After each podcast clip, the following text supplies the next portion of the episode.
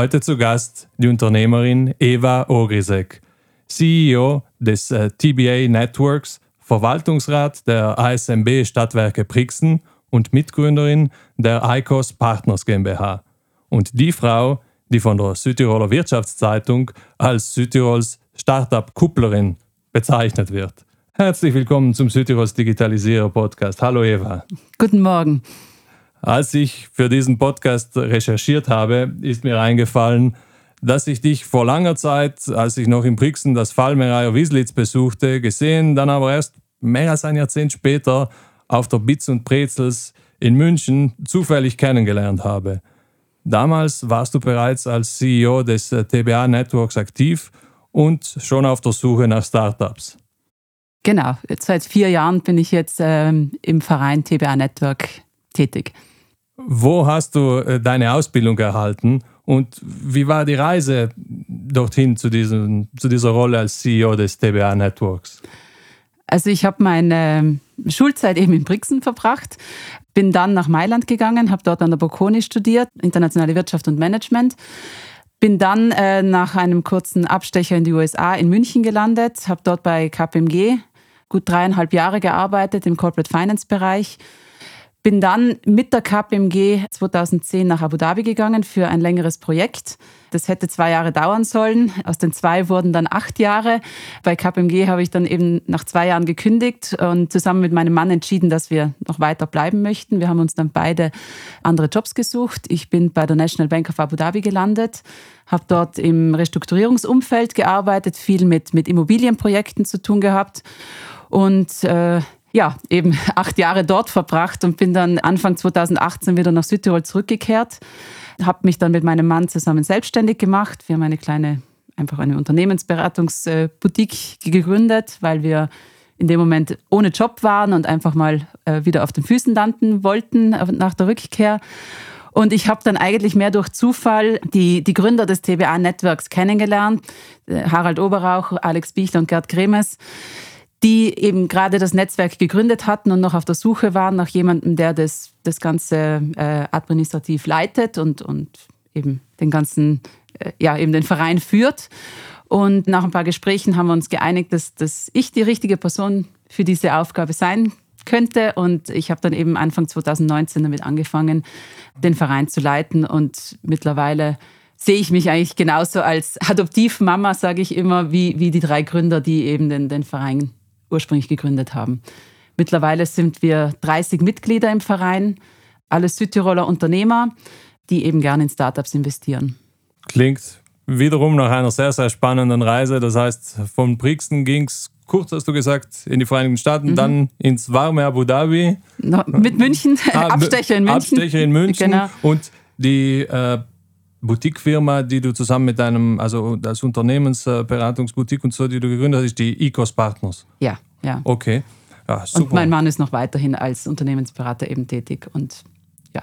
Ah, er hat quasi dir die Startups äh, gelassen und er macht die langweilige Corporate äh, Business Beratung. Naja, oder? langweilig ist es, glaube ich, nicht. Das, das war überspitzt formuliert. Genau. Klar. Super. Äh, wie sieht der typische Arbeitstag in deinem Leben äh, aus? Wie viele Pitch Decks liest, beziehungsweise wie viele Unternehmen screenst du die Woche oder im Monat so durchschnittlich? Naja, den, den wirklich typischen ähm, Alltag gibt es eigentlich nicht wirklich. Also ich, wenn man so sagen möchte, ich stehe eben kurz nach sechs auf, äh, richte dann die Kinder her, fahre mit ihnen in die Schule, meistens mit dem Fahrrad, fahre dann in mein Büro in der, in der Durst in Brixen fange dort um kurz vor acht dann an und dann geht es meistens los. Äh, erstmal E-Mails checken, schauen, was Neues reingekommen ist. Meistens sind es am Tag fünf, sechs neue Startups, die ich mir so anschaue, wobei ich das nicht tageweise mache, sondern meistens dann in einem Rutsch, einmal ein oder zweimal pro Woche, wo, wo dann wirklich dezidiert ein Startup nach dem anderen angeschaut wird. Wir, wir tracken das auch. Ähm, es sind im Jahr an die fünf bis 600 Startups, die ich sehe wobei vielleicht ähm, 20 Prozent näher angeschaut werden. Und da, da gibt es halt dann dies, einfach einen Filter natürlich, äh, wo man dann entscheidet, okay, welches will ich mir näher anschauen. Und dann spricht man mit denen und äh, entscheidet dann weiter, okay, rentiert sich äh, das Ganze weiter zu analysieren. Und so wird der Filter halt immer enger und, und die Auswahl immer kleiner, bis dann zum Schluss ein paar, vier, fünf Startups pro Jahr stehen bleiben, in die dann tatsächlich investiert wird. Okay, das heißt, aus circa 600 Pitch Decks, mhm. die du dir anschaust, bleiben dann, wenn alles gut geht, 5 bis 6, 1 Prozent übrig. Ja? ja und, ja. und von diesen hofft man dann, dass dann wirklich, äh, äh, ich weiß nicht, äh, eins davon vielleicht äh, den ganzen Fond wieder zurückspielt und, und die neuen anderen nicht ganz so schlimm gehen? Oder wie, wie? Ja, also das TBA-Network ist ja kein Fonds, sondern wirklich ein Verein äh, von, von einzelnen Angels und jeder entscheidet selber, in welches Startup er äh, investieren möchte, wobei wir auch ähm, immer wieder Gruppen bilden, wo Investoren gemeinsam investieren können. Aber wie gesagt, wir, wir sind jetzt kein, kein Fonds, wo die Leute eingezahlt haben und dann wird der gemanagt und am Ende kommt was dabei raus, sondern in ein Startup investieren Investor 1, 2, 3, ins nächste Startup investiert Investor 4, 5, 6. Also das ist immer äh, ganz unterschiedlich, je nachdem, wo auch die Interessen liegen und wie die, die Sympathie dem Gründer gegenüber ist oder ähm, wie man selber zu, zu dem Thema steht. Also das ist immer ganz individuell. Was sind so die, die typischen Ticket Sizes oder die typischen Investmentgrößen, die ihr da so anpeilt oder die sich ergeben? Also das, das individuelle Ticket startet meistens so bei 20.000, 25.000, aber wir versuchen dann schon in der Gruppe zwischen 100 und 500.000 äh, zusammenzukriegen, um ein Startup auch äh, signifikant unterstützen zu können. Okay, das heißt, das äh, sprechen wir hier jetzt über Pre-Seed-Runden oder, oder, oder ich, jetzt Series A höchstwahrscheinlich nicht mehr, aber Nein, in Südtirol, ich, ich versuche mich daran zu tasten, wie, wie, was für Größenordnungen das sind, was für Startups da kommen. Also es sind äh, tatsächlich äh, Startups in der, in der sehr, sehr frühen Phase, eben in der sogenannten Pre-Seed- oder Seed-Runde hauptsächlich. Mhm. Series A's sind in der Regel ja dann schon immer Millionenbeträge, die da gesucht werden. Mhm. Da geht man dann maximal mit, wenn man schon in ein Startup investiert hat und einfach bei der nächsten Runde noch einmal nachlegen möchte. Das kann vorkommen, aber grundsätzlich fokussieren wir uns schon auf die sehr, sehr frühe Phase. Sehr, sehr frühe Phase und Südtiroler äh, Startups, Nein. oder? Ah. Nein, also wir schauen uns schon im ganzen Dachraum und Italien um, okay. äh, weil sonst komme ich nicht auf die Zahl 500 bis 600 im Jahr. Deshalb die Frage, ja. Genau, also das sind vielleicht ähm, 8 Prozent äh, Südtiroler dabei, kann man sagen. Tatsächlich, okay. Wobei wir auch schauen, dass wir mit Südtirolern in Kontakt kommen, die jetzt vielleicht nicht in Südtirol gründen, aber mhm. vielleicht trotzdem in Wien, München, Mailand, in halt den größeren äh, Zentren unterwegs sind und mhm. da ihre Startups gründen. Genau. Okay, ja, super spannend. Äh, was, was ist so dein typisches Investment? Das gibt es nicht. Das also, gibt es nicht. Äh, vielleicht äh, Größenordnung, wie gesagt, die, die, die eben 50 bis 500.000 ist so die ungefähre Größenordnung, die wir machen. Aber äh, wir sind äh, sehr branchenagnostisch aufgestellt, weil eben unsere Mitglieder, wie gesagt, alle Südtiroler Unternehmer aus ganz unterschiedlichen Branchen kommen. Also der eine interessiert sich mehr für Maschinenbau, der andere mehr für Logistik, der nächste für Software, für, für Medizintechnik, fürs Bauwesen, für die Landwirtschaft, den Tourismus. Also da gibt es ja ganz, ganz viele verschiedene Themen ähm, und, und, und Branchen, in denen Startups geboren werden. Deswegen so das Typische gibt es nicht. Ähm, vielleicht das, was man immer sucht, ist natürlich ein starkes Gründerteam. Und das ist ja dann äh, durch die Bank äh, wichtig, dass, dass das immer stimmt. Tatsächlich, ja. Also wenn die Idee und das Gründerteam viel mehr ist ja meistens in der Anfangsphase, in der eh nicht da. Eh nicht genau, da, wenn man genau. ehrlich ist, meistens halt, ja. ja. Wie, wie ist das Ganze dann strukturiert? Äh, baut ihr, habt ihr da dann, äh, du hast gesagt, ihr seid als äh, Gruppe von Angels und so, also nicht als klassischer Investmentfonds jetzt organisiert. Trotzdem wird da dann äh, auf eine bestimmte Dauer geachtet oder sagt ihr, wir machen vielleicht später auch noch pro Rata mit oder haben Reserven für später oder ihr wollt ja irgendwelche speziellen Rechte, Liquidation, Preferences, Tag-along, Drag-along. da gehen wir jetzt sehr ins Technische. Es, ist, es gibt keinen Standardfall. Also es wird immer von, von Fall zu Fall entschieden, äh, wie das Investment ausschaut. Manchmal gehen wir in den Lead, meistens eher nicht. Also man investiert ja dann meistens mit anderen Investoren zusammen mit.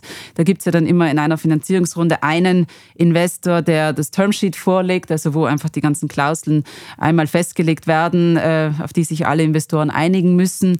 Es gibt natürlich so Standardklauseln, die, die immer vorkommen.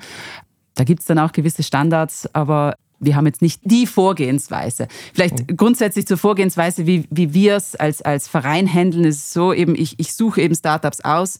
Die, die mir gefallen, stelle ich dann den unseren Mitgliedern vor, entweder einzeln oder in der Gruppe.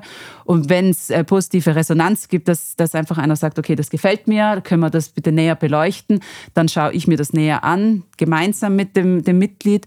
Und die, die wirklich ähm, stark sind, wo man sagt, okay, die die hätten Potenzial, die stellen wir dann auch der ganzen Gruppe vor. Also wir treffen uns einmal im Monat ähm, zu, zu einer Veranstaltung, da kommen dann alle zusammen.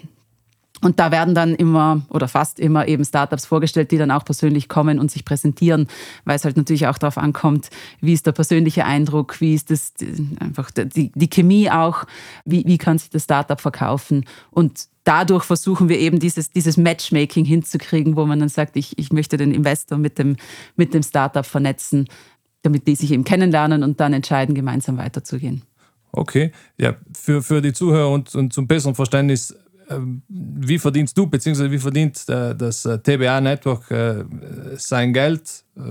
Ich denke jetzt hier an klassische ja, Investmentfonds, Strukturen, Management-Fee und so weiter. Nein, nee, du, du schüttelst schon fest. Äh, wir, sind, wir sind ein, ein Non-Profit-Verein tatsächlich. Also wir okay. sind ein Verein, kein Fonds oder, oder sonst was.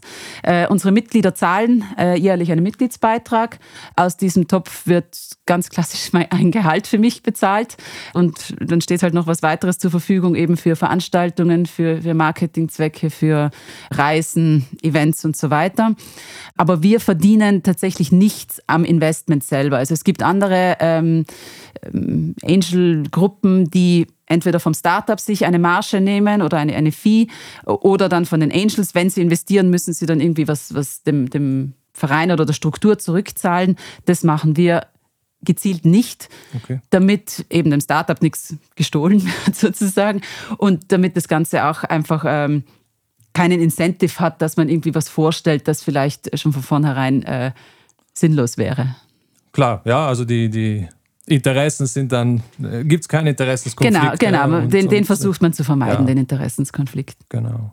Dann andersherum gefragt, was, was ist so die Rendite, die sich die Angels, die Investoren so erwarten? Naja, also wenn man in Startups investiert, das Erste, was man wissen muss, ist, dass es auf jeden Fall Geld sein muss, das man nicht mehr braucht. Also man muss schon davon ausgehen, dass äh, von zehn Startups, in die ich investiere, wahrscheinlich fünf mindestens pleite gehen werden und das Geld einfach futsch ist. Äh, ist einfach, ja, die Statistik äh, ähm, sagt das. Äh, drei werden vielleicht plus minus null rausgehen und eins, zwei hat man dann hoffentlich das Glück, dass eben mehr dabei rauskommt. Im besten Fall ist es natürlich ein, ein sehr, sehr vielfaches mehr, aber im Grunde ist es schon Geld, das man eigentlich erstmal abschreiben muss, bevor man sich überlegt, damit Geld zu verdienen. Äh, deswegen, wie gesagt, soll es eher das, das, das Spaßgeld sein, das man da investiert. Was aber dazu kommt, ist, dass man jetzt vom Startup auch für sich persönlich sehr viel lernen kann. Also wir versuchen dem Startup auf der einen Seite das unternehmerische Know-how unserer Mitglieder mitzugeben, dass es da einfach Sessions gibt, wo man sich gemeinsam unterhält, wo man auch mal Tipps gibt. Aber umgekehrt können auch die Investoren von den Startups was lernen. Mhm. Neue Technologien, neue Vorgehensweisen, neue Businessmodelle mitnehmen, die sie dann für sich auch wieder ähm, aufnehmen können und vielleicht in der eigenen Firma wieder nutzen können oder einfach neue Impulse setzen können. Also es geht nicht nur rein um die finanzielle Rendite, sondern auch einfach um den Austausch, ums Know-how in beide Richtungen. Ja, ein bisschen frisches Blut äh, sozusagen genau. reinzubekommen. Und äh, ja, auch ich, ich kann mir vorstellen, also am Puls der, des Marktes zu bleiben, weil äh, nicht immer in größeren Konzernen zumindest oder größeren Firmen ist das so einfach. Ich war Ende 2022 in München. Dort konnte ich mit einigen äh, VCs und, und, Private Equity Partnern sprechen.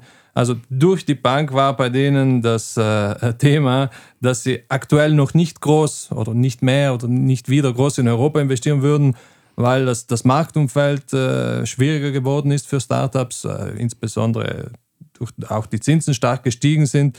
Also durch die, die General Partner erwarten, dass die Unternehmensbewertungen eigentlich noch drei bis sechs Monate, also das wäre dann jetzt in ein oder vier Monaten sozusagen mhm. sinken würden. Aber die, die haben alle noch sehr, sehr viel trockenes Pulver, sehr viel Kapital übrig. Absolut. Wie, wie siehst du die Lage?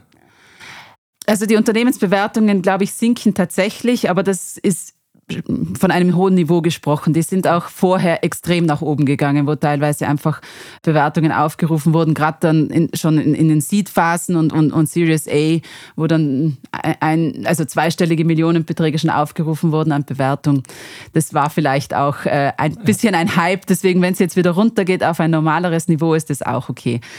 Was man schon bedenken muss, wenn man ähm, sehr, sehr früh in ein Startup einsteigt, die brauchen halt einfach eine gewisse Summe an Geld. Mhm. Und wenn man dann sich für dieses Geld einkauft, natürlich in das Startup, nimmt man sich Prozente am Eigenkapital. Wenn man jetzt zu viele Prozente will, weil man sagt, äh, ja, die, das Unternehmen ist jetzt einfach viel, viel weniger wert, dann habe ich aber auch das Problem, dass ich die Gründer zu stark verwässere und ihnen dann auch die Chance raube, spätere Investmentsrunden überhaupt noch äh, zusammenzustellen, weil ähm, man halt bis zur Series A eigentlich schaut, dass, dass ein Startup mindestens 50 Prozent noch vom Eigenkapital hält. Wenn ich mir jetzt vorher schon zu viel als Investor schnappe sozusagen, dann verbaue ich ja dem Startup auch was. Und, und lieber habe ich ja einen kleinen Teil von einem großen Kuchen, als ein großes Teil von einem kleinen Kuchen, der einfach nicht mehr wachsen kann. Deswegen die, die Bewertungen in der sehr, sehr frühen Phase viel weiter hinunter können sie gar nicht mehr gehen, als sie, als sie sind. Und, und wenn man jetzt in einer sehr frühen Phase einsteigt, dann reden wir von einer Unternehmensbewertung von, sagen wir mal, drei, vier, fünf Millionen maximal. Drei, vier, fünf Millionen maximal. Äh, viel weniger kann man fast nicht mehr machen, weil wenn ich dann eben mit einem Ticket von, sagen wir mal, einer Million einsteige, dann, dann nehme ich ja dem Gründer zu viel von seinem Kuchen schon von Anfang an weg. Mhm. Und, und eben, wie gesagt, verbaue ich mir ja dann auch Chancen auf weiteres Wachstum. Genau. Also quasi, ich sage jetzt mal, Pre-Money vielleicht 4 Millionen Euro Bewertung, dann kommt ein Ticket zu einer Million, dann sind Pi mal Daumen 20 Prozent sozusagen für die Investoren da weg und, und äh, 80 Prozent sind noch bei den Gründern. Mhm. Und äh, so, also kann es dann weitergehen für spätere Runden, ohne dass die jetzt sofort mega verwässert werden. Genau, genau. Ja, ja nur als, als, äh, als Beispiel, zurzeit werden ja viele Finanzierungen mit, mit äh, Brückenfinanzierung gemacht, also mhm. Bridges oder sogar Downrunden, wobei jeder versucht, ja. die zu vermeiden. Mhm. Aber dort ist dann ja oft wirklich das Problem, dass man äh, die Gründer dann wirklich bei der Stange halten muss. Absolut. Da müssen sich die Investoren dann zusätzlich zur Downrunde oder zur Bridge dann auch noch was einfallen lassen, um die bei Laune zu halten. Ja, quasi. deswegen muss man sich eben auch die Gründer sehr, sehr genau anschauen. Sind, machen die das nur des Geldes wegen oder machen die oder gründen die wirklich ein Startup, weil sie da eine wirklich, wirkliche Passion dafür haben? Brennen die wirklich für das Thema? Weil dann, ja, können sie auch mal. Äh, eine Durststrecke. Eine Durststrecke in Kauf nehmen, genau. Und, und, und haben dann vielleicht noch andere Interessen, das Startup einfach weiterzuziehen und, und äh, durchzuhalten. Ja, ja, klar. Kommen wir dazu. Was sind die Kriterien, dass ein Startup erfüllen muss? Also Team, Team, Team, würde ich sagen, sind die drei Kriterien ganz am Anfang. Äh, es geht wirklich in erster Linie darum, gerade in so einer frühen, sehr, sehr frühen Phase, wo es vielleicht das Produkt noch gar nicht fertig ist, wo noch nicht ganz klar ist, wo man sich am Markt platziert, wo man noch nicht versteht, wie genau der Vertrieb oder das Businessmodell funktioniert. Da muss man sich wirklich anschauen, wer ist das Team dahinter, welche, äh, welche Kompetenzen bringen die mit, welche Erfahrung bringen sie mit, äh, eben wie, wie passioniert sind sie äh, und wie passen sie auch zusammen? Ist das eine zusammengewürfelte Gruppe oder, oder kennen die sich schon länger? Haben die schon mal äh, irgendwie was miteinander durchgemacht? Können die durchhalten? Darum geht es mal in erster Linie, dass man sich das anschaut. Von den Startups, die ich sehe, also da gibt es eine Bandbreite von bis, also von richtig super toll, die wirklich super ähm, vorbereitet äh, daherkommen, äh, sich einlesen, sich vernetzen, sich alle Informationen holen, die, die irgendwie nur notwendig sein könnten und solche, die halt überhaupt nicht vorbereitet sind und die muss man dann aber gleich wieder weiterschicken, weil, weil da schon klar ist, okay, die haben noch gar nicht verstanden, worum es eigentlich geht. Aber jetzt, ich meine, du hast gesagt, 2019 hast du angefangen, also halt hast mhm. angefangen, bist CEO vom TBI Network geworden, aber ich glaube, das professionalisiert sich ja zunehmend, oder? Werden die nicht jetzt immer, also ich kann mir kaum vorstellen, dass jetzt komplett unvorbereitete. Oh, Hast du eine Ahnung? ja, deswegen frage ich. Deswegen ja. frage ich. Ja klar, also es äh, gibt immer noch sehr, sehr unvorbereitete Startups, die kommen und dann fast beleidigt reagieren, wenn man ihnen sagt, du, pass auf, du hast aber noch nicht über A, B, C, D, E, F nachgedacht Okay. Die dann fast beleidigt reagieren, dass man ihnen ihre tolle Idee nicht sofort abkauft. Äh, es gehört halt immer noch mehr zu einer Idee als nur die Idee selber. Also muss man sagen, gerade in Südtirol oder vielleicht auch da, deswegen, weil wir halt einfach hier vor Ort sind, kommen sehr, sehr viele auf, auf uns zu, die vielleicht irgendwas erfunden haben oder mhm. auch nur eine Idee für etwas haben. Im schlimmsten Fall sind sie alleine, ähm, was leider auch oft passiert und die verstehen einfach gar nicht, warum sie vielleicht überhaupt ein Team brauchen. Mhm. Die sagen, ich habe hier eine super tolle Idee, ich brauche jetzt nur noch Geld, damit ich sie verwirklichen kann. Ja, aber nur mit dem Geld ist es nicht getan. Also man muss einfach sich im Klaren sein, dass zu einem Unternehmensaufbau viel, viel mehr dazu gehört als nur eine gute Idee. Also da und, und dieses Verständnis hat man oder hat man nicht, das kann man jetzt nicht einfach lernen, glaube ich. Deswegen wo, gibt es auch ja. Unternehmer und solche, die es halt nicht sind. Also. Ja, sicher, nee, das, das sicher. Aber ich, ich meine, du hast sicher eine Vorstellung, was jetzt in einem guten Pitch-Deck mindestens drinstehen sollte, oder? ja, das erkennt man natürlich auch schon gleich, ob sich jemand Gedanken gemacht hat, ob das jemand recherchiert hat äh, oder ob er einfach mal irgendwas aufgeschrieben hat.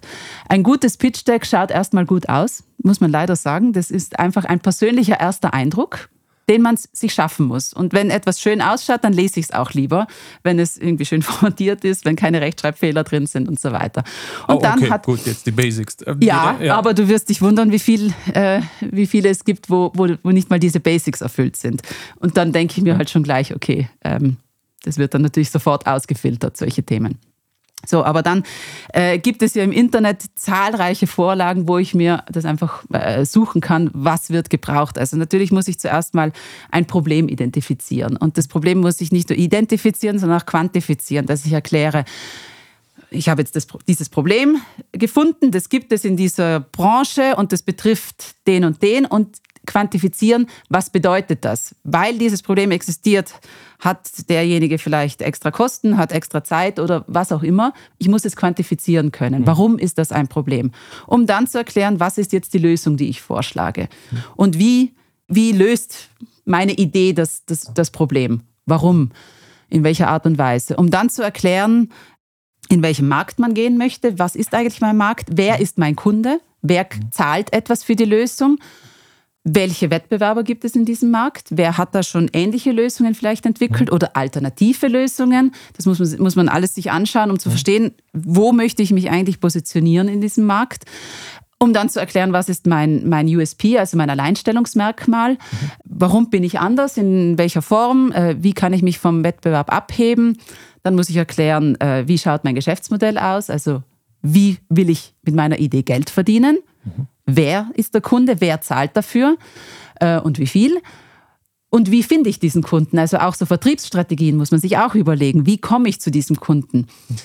Was sind noch Punkte? Fundraising natürlich ist dann meistens der letzte Punkt, wo man eben sagt, okay, jetzt habe ich das alles aufgelistet, ja. wo, wo, ich hin möchte. Was brauche ich jetzt dafür?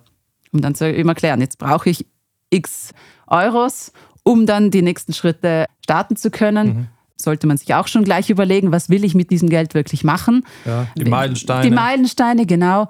Und dann natürlich ganz wichtig auch ein, eine Slide, wo einfach das Team nochmal äh, präsentiert wird, um zu erklären, okay, wer ist das Team, welche Kompetenzen bringen sie mit, warum sind sie genau die richtigen für dieses Thema. Weil es okay. kann ja auch sein, dass sie vielleicht persönlich dieses Problem identifiziert haben, weil es sie persönlich betrifft, dann hat das Ganze schon ein ganz anderes Gewicht, als wie wenn einer einfach nur hergeht und sich überlegt, oh, in welcher Branche gibt es vielleicht ein Problem, mhm.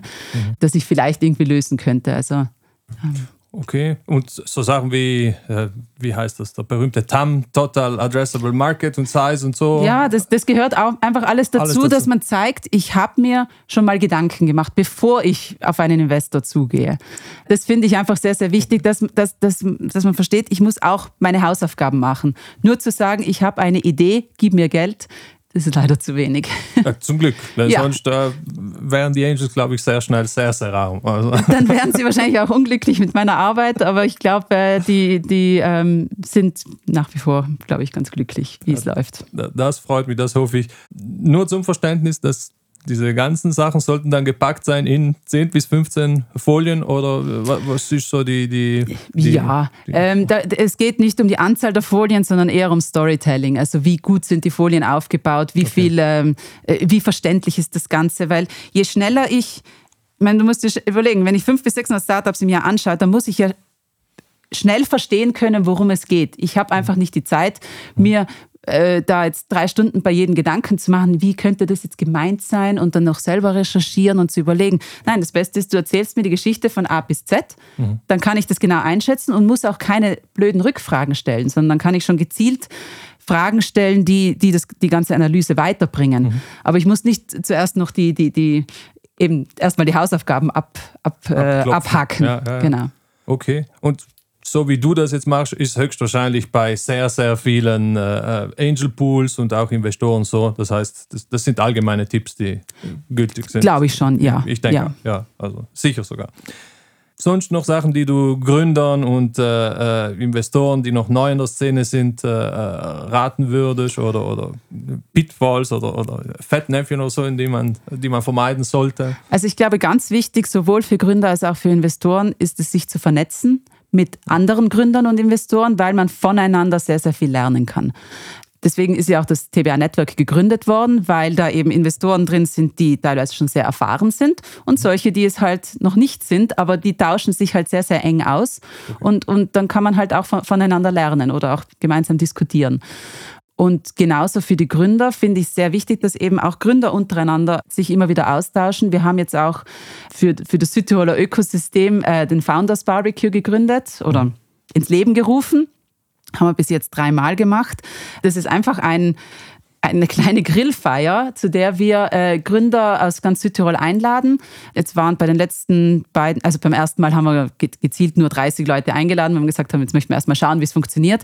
Beim nächsten Mal haben wir es offen gemacht, da waren, glaube ich, 60 oder 70 Gründer okay. da und die, dass die sich einfach vernetzen und, und da waren sehr, sehr interessante Gespräche auch dabei, dass dann einer zum anderen hingeht und sagt, du, wie machst du das eigentlich mit dem Social Media Marketing oder zu welchem Steuerberater gehst du oder äh, wie hast du das und das vertraglich geregelt? Also es gibt ja ganz, ganz viele Themen, wo man sich untereinander helfen könnte, wenn man wüsste, wer der Ansprechpartner ist.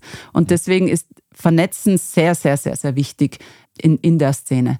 Und natürlich für mich ist auch Vernetzen deswegen wichtig, weil ich dadurch auch ähm, einen gewissen Dealflow generiere, also mhm. äh, dass ich über andere Investoren wiederum Startups vorgestellt bekomme, wo vielleicht sie schon investiert sind, wo sie sagen, da möchten wir noch weitere Investoren mit reinholen. Natürlich sind dann solche Startups, die über äh, ein, einen bekannten Investor kommen, schaut man sich dann auch genauer an, weil die halt schon äh, vermutlich gewisse Qualitätskriterien erfüllen. Kommt man daran? Also das ist ja immer die Frage wenn, wenn man äh, die Sequoias oder Index Ventures und wie sie alle heißen, mhm. die haben ja oft wirklich vom Dealflow her einen riesen Vorteil. Die, die, die bekommen die meistens als Ersten zu sehen und äh, das, das war ein Grund für mich auch, dass, dass ich Crowdfunding immer immer Crowdfunding dazu übergegangen bin, das sehr kritisch zu sehen, mhm. weil da hat man da hat man eine gewisse adverse Selektion. Das heißt, man sieht eigentlich nur die Deals, die B oder C oder D äh, Qualität haben. Und das, äh, ich also, denke mal, wenn du da ein gutes Netzwerk hast, mhm. dann, dann kommt man vielleicht wirklich an die A Deals ran, sozusagen, oder? Naja, hoffentlich. Zum Crowdfunding kann ich jetzt wenig sagen, aber ähm, Connections zu den VCs finde ich schon deswegen wichtig, weil die eben sehr, sehr viel sehen, aber halt auch erst zu einer späteren Phase in das Startup einsteigen. Ja. Und ähm, ganz oft äh, passiert es auch, dass, dass die dann uns etwas schicken und sagen, du pass auf, das ist für uns noch zu früh. Aber wir sehen hier Potenzial aus dem und dem Grund. Schaut euch das mal an. Vielleicht ist es was für euch in der, in der Pre-Seed-Runde und wir kommen dann später in der Seed Series A natürlich äh, ob sie es dann wirklich ja. machen, ist dann, so, äh, okay. steht auf einem anderen Blatt Papier. Aber grundsätzlich, äh, wenn, wenn da ein Austausch stattfindet, ist es schon äh, interessant. Und gleichzeitig, wenn, wenn ich den, den Kontakt zu den VCs pflege, kann ich ja dann auch zu einem späteren Zeitpunkt Startups, in die wir investiert haben, denen wiederum vorstellen und sagen, und dann landen die halt vielleicht auch oben auf dem Stapel, weil sie schon wissen, okay, die wurden jetzt von uns über zwei, drei Jahre unterstützt. Nochmals zum Thema Crowdfunding. Also meine eigene Erfahrung dort war ja, dass speziell jetzt im Immobilien-Crowdfunding, aber vielleicht ganz allgemein auch im Equity-Crowdfunding, dass man dort sehr stark aufpassen muss, dass man nicht zur Resterampe wird, dass man adverse Selektion hat, sprich nur die Investments oder die Immobilien abbekommt, die sonst kein Investor oder keine Hausbank wollte. Das könnte durchaus der Fall sein. Ähm Crowdfunding finde ich in dem Sinn äh, sinnvoll, wo sich ein Startup über das Crowdfunding Working Capital äh, beschafft. Dass sie praktisch sagen, ich habe hier eine eine Erfindung gemacht, irgendwie ein Produkt entwickelt. Und um das jetzt in, in größeren Mengen herstellen zu können, brauche ich Geld von der Bank kriege ich vielleicht nicht das Geld, also mache ich Vorverkäufe und stelle das eben auf eine Plattform wie zum Beispiel Kickstarter, wo dann Leute draufgehen, die mein Produkt vielleicht cool finden und sagen, okay, ich, ich zahle jetzt etwas dafür, dass ich es vielleicht in einem Jahr dann kriege. Ich finde es deswegen eigentlich schon charmant, weil ich damit auch den Markt testen kann und, und schon mal sehe, will das Produkt eigentlich jemand? Bevor ich jetzt schon in Vorleistung gehe und da ganz viel Geld für, für die Produktion vielleicht ähm, in die Hand nehme, sehe ich ja vielleicht schon, äh, es gibt vielleicht ein paar tausend Kunden für mich, die, die mir schon Geld im Voraus geben. Und diese Validierung finde ich sehr wichtig und eigentlich ist es dann schon spannend, wenn ein Startup kommt und dem Investor dann zeigt, du pass auf, äh, ich habe schon keine Ahnung, 200.000 Euro über Kickstarter eingesammelt und an so und so viele Kunden mein Produkt verkauft. Jetzt zur Skalierung, damit ich dann tausende Kunden bedienen kann, brauche ich Investorengeld. Okay, passt. Aber du hast halt schon mal einen Test gemacht der ja nicht, nicht ähm, der ja. halt einfach wichtig war, um, um das Produkt äh, zu testen. Ja, du hast auch die Early Adopter drinnen, bisschen Marketing-Effekt vielleicht. Absolut, absolut. Und ähm, da, dadurch kann man dann auch sehen, wie kommt das Produkt an, äh, was möchte man vielleicht noch ändern, was, was gefällt den Leuten, was nicht. Dann kann ich mir Feedback vielleicht von den, von den frühen Kunden einholen. Finde ich eine, eine charmante Möglichkeit, äh, um, um da reinzugehen. Ja, also das heißt aber dann Crowdfunding nicht Equity Crowdfunding, sondern wirklich ähm, Kickstarter-Style. Ja, ja, das finde ich äh, interessanter. Equity Crowdfunding finde ich deswegen nicht ganz ideal für das Startup eigentlich, weil als Startup sollte ja schon, das Startup sollte schon das Interesse haben, dass es in, sich Investoren reinholt, die nicht nur Geld geben, sondern auch sonst eine Art und Weise unterstützen können. Und, und ein Business Angel macht das ja genau. Also der unterstützt strategisch, der unterstützt, der macht Türen auf, stellt Kontakte her und so weiter. Das kann im Crowdfunding macht das ja keiner, weil da ist man einer von, von ganz, ganz vielen. Da habe ich im Zweifel gar nicht den Kontakt zu den, äh, zu den einzelnen Investoren. Und die sollte ich ja als Startup gerade in der frühen Phase sehr stark nutzen. Also, dass ich mit meinem Investor regelmäßig im Austausch bin und, und auch Fragen stelle. Die, die spannendsten Start oder die besten Startups meiner Meinung nach sind ja auch die, die wirklich einmal im Monat oder einmal alle zwei Monate einen Call machen oder ein Treffen mit den, mit den Investoren und ihnen erklären, das läuft gut, das läuft aber nicht so gut. Wie könnt ihr mir helfen? Weil nur so kann man auch wirklich den Mehrwert geben und durch diese Transparenz entsteht äh, Vertrauen und man kann eben die Hilfe auch leisten. Ganz blöd ist es, wenn man immer nur hört, alles ist super, alles ist toll und plötzlich äh, ist das Startup insolvent, weil, weil man von den Problemen nie was wusste. Das ist natürlich die, die andere Seite der Medaille. Also es kommt schon, ist schon stark äh, eben äh, Vertrauen und Transparenz sind da ganz, ganz wichtig. Aber das setzt dann auch voraus, dass die Investoren sich Zeit nehmen, weil das, das muss man sich damit auseinandersetzen, einmal im Monat. Ja, aber das machen sie schon gern. Also ah, okay. ähm, äh, ich, ich finde das auch wichtig, weil ich, es ist ja das eigene Geld, das man da investiert hat. Es sollte ja in, in, in, deren Interesse auch sein, dass man sich da anhört, wie läuft's oder wie läuft's nicht oder wo kann ich vielleicht helfen. Und oft ist ja eine Hilfe schon damit getan, dass man mal kurz einen Telefonanruf macht oder eine E-Mail schreibt oder sonst was äh, ja, und, und, und eben vielleicht eben eine Tür aufmacht, einen Kontakt herstellt. Okay, ja, super. Also wir haben gehört, Crowdfunding eher für Working Capital oder, oder vielleicht Product Launch oder Product Validation, erste Early Adopter, nicht für Equity.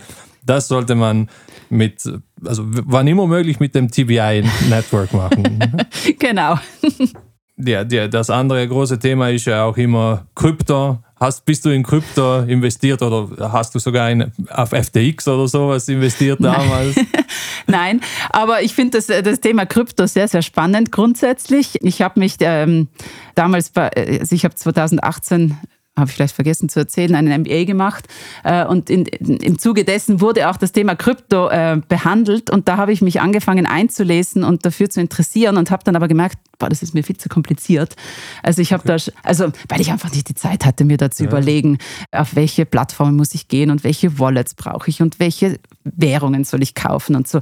Das, das, das war mir zu kompliziert. Und ich habe dann aber 2020 das Startup Coinpanion kennengelernt, denn das von drei Südtirolern gegründet wurde. Alex Faltingeuer ist der, ist der CEO. Ich habe den kennengelernt und ich, das, das war so, ja, das hat sofort gepasst zwischen uns, also, also zwischenmenschlich auf der einen Seite und auf der anderen Seite haben die genau ein Produkt entwickelt, das ich die ganze Zeit gesucht hatte.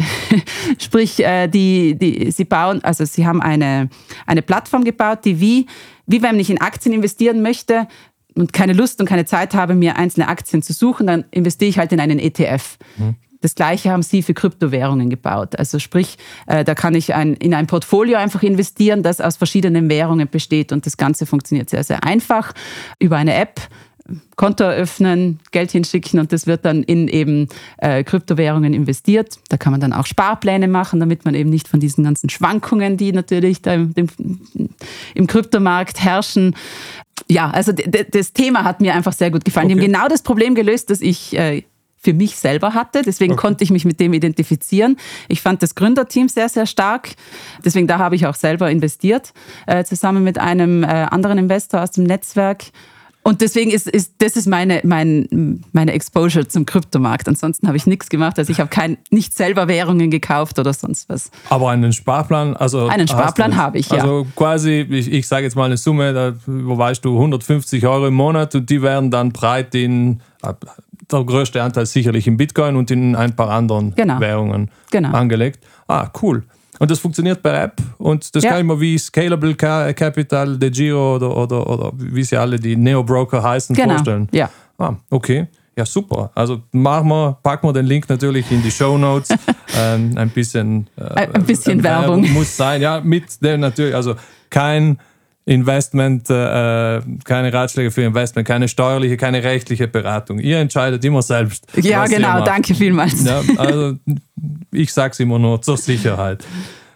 Wie, wie vereinst du sonst so deine unternehmerischen Aktivitäten mit, mit dem Familienleben? Ähm, ja, nicht ganz einfach immer. Also setzt sehr, sehr viel Planung voraus. Also ich habe zwei Kinder, die sind acht und sechs, gehen in Brixen in die Grundschule ich arbeite halt äh, vormittags bis äh, und dann bis drei, vier, bis sie halt aus der Schule kommen. Also und da halt dann wirklich Vollgas durch, also eins nach dem anderen. Da bleibt dann nicht viel Zeit für lange Mittagspausen oder sonst was. Und äh, dann, wenn es halt noch sein muss, äh, kommt halt noch abends was dazu. Und, und wenn ich halt unterwegs sein muss, äh, sei es auf irgendwelche Konferenzen oder dass man jemanden halt außerhalb des Büros treffen muss, äh, dann muss ich mich halt organisieren. Also äh, okay. dann entweder ist mein Mann zu Hause oder äh, meine Eltern müssen schauen oder es gibt zwei, drei Babysitterinnen, auf die ich äh, dann zurückgreifen kann. Also das muss man halt irgendwie alles äh, versuchen zu organisieren. Aber es ist nicht ganz einfach. Also wir haben schon einen Familienkalender, der jeden Sonntag durchgesprochen wird, wer wann die Kinder wohin bringt und wo abholt und äh, was macht. Also das ähm, erfordert schon sehr viel ähm, Planung, ja. Ja, fast genauso viel Planung wie das Investieren in Startups. Also ist äh, zum Teil sicher noch anstrengender, oder? Ja. Äh, kann ich mir vorstellen, ja. Also ich, ich, ich merke es immer, wenn ich ein Wochenende mit den Kindern bin, dann bin ich dann meistens auch, also ich will nicht sagen fertiger als wie nach einer Woche Arbeit, aber es kommt gut hin, ja. Wie macht sich äh, die Digitalisierung äh, bei euch äh, bemerkbar? Ist, Digitalisierung immer noch so ein Mega-Thema, Megatrend oder ist es zum Selbstverständlichen also normal geworden? Würde ich schon sagen, dass das mittlerweile normal geworden ist ja, also sagen wir so, im Startup-Umfeld muss ja alles irgendwie digital laufen. Also ich habe seit, seit ich von der Bank weg bin, glaube ich, kaum mehr ein Blatt Papier irgendwie ausgedruckt, sondern da läuft alles, da läuft alles äh, digital und, und wird auf irgendwelchen Clouds gespeichert und so weiter. Ich habe jetzt nicht so den Einblick in, in die in andere Unternehmen, wie es bei denen läuft, aber ähm, da ist Italien äh, aus deiner Sicht relativ gut im Rennen mit ich meine Ja, interessanterweise, also das ganze Thema äh, zum Beispiel äh, elektronische Rechnungen mhm. ist ja gar nicht so blöd, wie das funktioniert. Das, das geht ja eigentlich recht äh, schnell und, und, und übersichtlich und ähm, hilft auch. Also zumindest, wenn man, wenn man alles ehrlich macht. Ja, ja, aber auch, auch bei den Gründungen, es war die, bei einer der letzten Folgen war ja der Notar der Präsident der Notariatskammer, Dr. Walter Kreberzier, der hat auch gezeigt, wie man alles online gründen kann jetzt, also GmbHs komplett online gründen kann. Das geht relativ schnell. Die PEC, ZEP, alles Mögliche. Also da ist Italien mal relativ ja, Vorreiter. Ja, kann man schon sagen. Äh, das wusste ich noch gar nicht, dass man jetzt online gründen kann. Ich auch erst vor, äh, als er, das war jetzt vor was, sechs Wochen oder so, da war es vielleicht ein Monat alt oder so. Ah, okay, danke er, für die News. Ja, ja, es ist ganz spannend, äh, wie das. Weil also sagen wir, die, die ganze Bürokratie rund ums Gründen und so ist schon nicht ganz ohne, äh, was, was ja. da alles zu tun ist. Deswegen schön zu hören, dass da äh, ja, Neuerungen gibt. Manchmal gibt es auch einen Schimmer.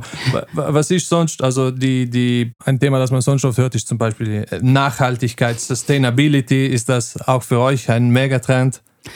Also die Startups haben bestimmt verstanden, dass ähm, das Stichwort Nachhaltigkeit auf einem Pitch Deck gleich mal sehr, sehr sexy klingt, weil das ja jeder irgendwie sehen möchte. Es gibt ja mittlerweile auch VCs, die sich ganz speziell auf das Thema Impact Investing fokussieren und die dann auch irgendwelche Checklisten haben, wie viel CO2 wird durch diese Idee möglicherweise eingespart. Das ist natürlich dann immer die Frage, wie wird das genau berechnet, weil so ganz genau Standardberechnungen gibt es, glaube ich, noch nicht. Aber hm, klingt halt auf jeden Fall sexy und äh, interessant und hat halt dann vielleicht einen gewissen Startvorteil einem anderen Startup gegenüber, das das Thema vielleicht nicht ganz so aufgreift. Nichtsdestotrotz würde ich jetzt nicht sagen, dass wir ein Startup, das jetzt das einfach nicht behandelt, wir von vornherein ausfiltern. Also das, das glaube ich nicht. Aber das bringt mich gerade auf den Gedanken, äh, was auf dem Pitch-Deck steht, was auch sehr, sehr oft draufsteht, ist das Thema künstliche Intelligenz. Gefühlt hat fast jedes Startup irgendwie eine künstliche Intelligenz ähm, bei sich verbaut, wobei man dann schon verstehen muss, was ist da jetzt wirklich künstliche Intelligenz und was ist einfach eine Wenn-Dann-Formel, die irgendwie hinterlegt ist. Also das ist auch nicht immer ganz, ganz klar. Deswegen, das, das, das liest man auch schon so mit einem, ah ja, schon wieder KI. Gedanken im Hinterkopf. Naja, bis vor kurzem war klar, dass das hieß KI im Frontend vorne raus KI und im Backend hinten ChatGPT. Jetzt ist ja, glaube ich, äh, auf Bezahltversion umgestiegen. Das heißt, das wird sich jetzt wieder ändern. Ja, aber das ist eine sehr, sehr coole. Äh, also ich habe das jetzt selber schon mal ausprobiert. Klar ist noch nicht für alles äh, nutzbar, das Ganze, aber ich glaube, das könnte schon ein Meilenstein sein, dieses Ganze äh, eben formulieren, zusammenfassen und so weiter. Im Endeffekt macht es dich als jemand, der eben viele E-Mails jetzt beispielsweise schreibt, einfach schneller. Und ich habe eine sehr, sehr schöne Analogie von jemandem gehört, der gesagt hat, ja. nur weil es ein Auto gibt, heißt es ja nicht, dass du nicht mehr zu Fuß gehen sollst, aber mit dem Auto bist du halt schneller irgendwo. Und genauso kann es da halt auch funktionieren. Natürlich muss man selber noch irgendwie schreiben und überlegen, was schreibe ich, wie schaut der Inhalt aus. Aber wenn das jetzt jemand anderes für dich übernimmt und du dann nur mal den Inhalt checken musst, ist vielleicht schon auch äh, viel geholfen. Und ChatGTP macht ja nichts anderes, als dass die künstliche Intelligenz so trainiert ist, dass sie versteht, mit welcher Wahrscheinlichkeit ein Wort auf das andere folgt. Also ich finde das ja genial, äh, wie das grundsätzlich aufgebaut ist. Ähm, finde ich eine sehr, sehr spannende Technologie, die bestimmt noch sehr viel weiterführen wird und ja, vielleicht auch einen, ja, wirklich Zeitenwende ein, einläuten kann. Ja, ja, durchaus. Ich meine, weite Teile dieses Podcasts wurden mit äh, ChatGPT geschrieben. Wirklich? Nee, nee, das, ist ein Witz, das war jetzt ein Witz, aber ich habe tatsächlich einen, äh, einen Marketingplan mit äh, Social Media Posts und äh, äh Scheduling und äh, wichtige Punkte und so für, ein, für eine Marke damit erstellt. Und äh, also das, was sonst wirklich vielleicht ein paar Tage dauert, ist in einem Nachmittag gemacht. Also Mittlerweile gibt es ja jetzt auch Technologien, die dann die Stimme von jemandem nehmen und dem Worte in den Mund legen. Und das ist dann schon wieder sehr krass. Also wenn jetzt einer kommt und mit meiner Podcast-Stimme vielleicht mir Worte in den Mund legt, die ich eigentlich nie gesagt habe. Ja. Da wird es dann gefährlich. Also da muss ja. man dann schon auch aufpassen, in welche Richtung das Ganze geht. Natürlich, die Deepfakes, also die, da, da gibt es also die Stimme und äh, auch, ich glaube, wenn ich jetzt mich richtig entsinne, die Videos, wo man das Gesicht von vorne sieht, mhm. die, die, können die mittlerweile schon sehr, sehr gut ja. äh, faken. Aber scheinbar, wenn man vom Profil geht oder so, wird es schwieriger. Ah, da, da, da flacht okay. dann Ja, ja, das ist ja. Äh, scheinbar noch nicht so, also höchstwahrscheinlich hat man auch nicht so viel Daten dafür. Das mhm. ist ja immer diese, also ChatGPT ist ja so ein großer Transformer. Das heißt, die, die haben monströs viele Daten und äh, äh, ja, wir kommen vom Thema ab, aber auf jeden Fall, die KI ist höchstwahrscheinlich schon ein, ein Megatrend, Absolut, oder? ja. ja. ja? Mhm. Okay, super. Gibt es sonst noch ein, ein heißestes Thema der Branche oder und, und was ist dein, dein bisher bestes Investment? Naja, heiße Themen gibt es eben, wie gesagt, wir sind in ganz vielen Branchen vertreten, deswegen das heiße Thema kann ich jetzt gar nicht sagen weil es eben in unterschiedlichen Branchen unterschiedliche Trends gibt. Aber das Interessante ist natürlich, dass, dass ich aus meiner Warte viele verschiedene einfach beobachten kann und, und in verschiedenen Branchen so ein bisschen zumindest sehe, wo die Reise hingeht keinem wirklich der, der, der, ganz große Experte bin, aber trotzdem irgendwo bei jedem ein bisschen mitreden kann und, und, und so ein bisschen die Trends verstehen kann. Das, das finde ich schon sehr, sehr spannend äh, bei meiner Aufgabe. Frage, mein bestes Investment. Ja, so viele Investments habe ich selber auch noch nicht gemacht. Also ich glaube, es sind jetzt äh, vier. Bei eines, das jetzt aktuell sehr gut läuft, das ist äh, ein Investment in ein Startup in, in, in England, das heißt What Three Words. Die haben noch vor, vor ein paar Jahren waren die noch kleiner, da durfte ich noch ein kleines Ticket mit investieren.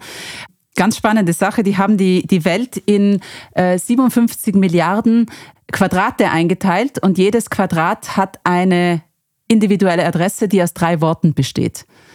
Und so kann man dann, das kann man in der Navigation zum Beispiel sehr gut einsetzen. Erster Use Case war für, für Rettungseinsätze. Wenn ich jetzt irgendwo auf der Skipiste bin oder irgendwo im Wald, dann kann ich ja nicht sagen, äh, wie soll ich das beschreiben, wo ich bin. Aber ich kann per Handy-App genau orten, ich bin jetzt an der Stadt, an, ah, okay. am Ort Apfelkabel, Fenster. So, und das kann ich dann durchgeben. Und dann weiß man genau auf drei mal drei Meter, wo genau man sich befindet. Ist für die Navigation interessant. Kommt jetzt auch vermehrt in Autos, weil jetzt eben dieses ähm, Voice to Car jetzt einfach wichtiger wird, dass man eben mit dem Auto redet und dann sagt dann nicht zum Auto, führ mich in die so und so Straße Nummer so und so, sondern man sagt, führ mich genau an diesen Punkt. Mhm. Und äh, ja, und das, äh, das war damals noch relativ klein, äh, ist jetzt schon mittlerweile wirklich groß geworden, ist auch in, ich glaube, 80 Sprachen ausgerollt. Wow. 80 vielleicht nicht, 50, ich weiß nicht ja. mehr genau, ähm, ist schon in, in mehreren äh, Fahrzeugen verbaut, also von, von ich glaube, äh, Tata, Mercedes, äh, Subaru und so weiter, also größere Marken, okay. die das jetzt aufgreifen. Das finde ich sehr, sehr spannend. Äh, also ja, bestes Investment, aber äh, ist auf jeden Fall ein sehr, sehr spannendes und das habe ich, das, das hab ich auch deswegen gemacht, weil ich in Abu Dhabi acht Jahre ohne Adresse gelebt habe. Deswegen habe ich auch hier genau das Thema verstanden. Warum ist es wichtig, dass ich jemandem genau erklären kann, wo ich hin möchte? Weil ich da einfach acht Jahre lang einem Taxifahrer erklären musste, mhm. jetzt rechts, jetzt links und da hinter dem Haus abbiegen, anstatt dass ich ihm einfach hätte sagen können, fahr dorthin. Alpha Charlie Tango oder so. Genau, ja. genau, okay, genau. Okay. Cool. Letzte Frage. Wie bist du zu diesem Investment gekommen? Haha, auf einer Konferenz habe ich die Gründerin kennengelernt und äh, habe mit der gesprochen. Die hat mich total fasziniert. Das war eine sehr, sehr coole Frau. Ich habe mit der länger gesprochen und dann hat sie mir eben gesagt, dass sie jetzt eine kleine Finanzierungsrunde machen. Ja, also wirklich übers Vernetzen, übers Reden Tatsächlich ja. über eine Konferenz. Ja. Okay, super. Ja, ja, ich, es soll vorkommen. Soll vorkommen, ja, weil wie gesagt, es, es hängt einfach so viel am, am Zwischenmenschlichen, gerade in der Branche.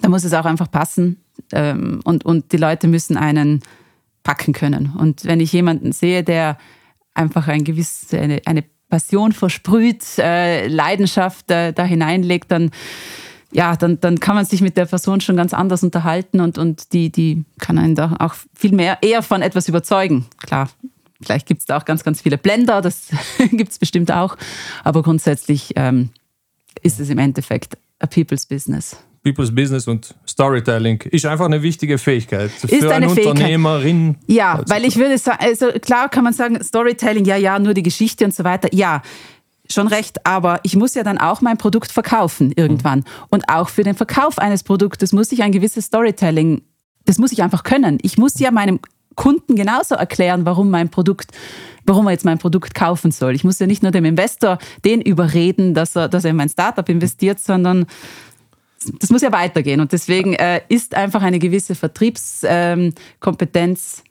ist einfach ausschlaggebend ja, ist heutzutage, man, man sieht es ja an Elon Musk. Es ist nicht nur wichtig, dass man ein guter Ingenieur ist, man, man muss, muss, auch, auch verkaufen ein, können. Auch ja. verkaufen können, Storytelling, äh, wenn man es nicht übertreibt. Aber natürlich, also ist eine wichtige Fähigkeit. Absolut. Ja. Super. Ich bedanke mich recht herzlich äh, für das Gespräch. Eva Ogrisek, äh, meine Damen und Herren, Südtirols äh, Startup-Kupplerin. Herzlichen Dank, Thomas. Danke. Dieser Podcast wird produziert von Firma 5. Den Südtirols Digitalisierer Podcast hörst du auf allen gängigen Online-Plattformen, inklusive Apple, Spotify, Google Podcasts und auf firma5.com. Wenn dir unser Podcast gefällt, folge uns und lass ein paar Sterne da. Kritik, Feedback oder Vorschläge zum Podcast wie immer gerne an podcast@firma5.com. Alle Links und Infos stehen wie immer auch in den Show Notes zu dieser Folge. Danke fürs Zuhören und allen, die auch hinter den Kulissen an diesem Podcast mitwirken.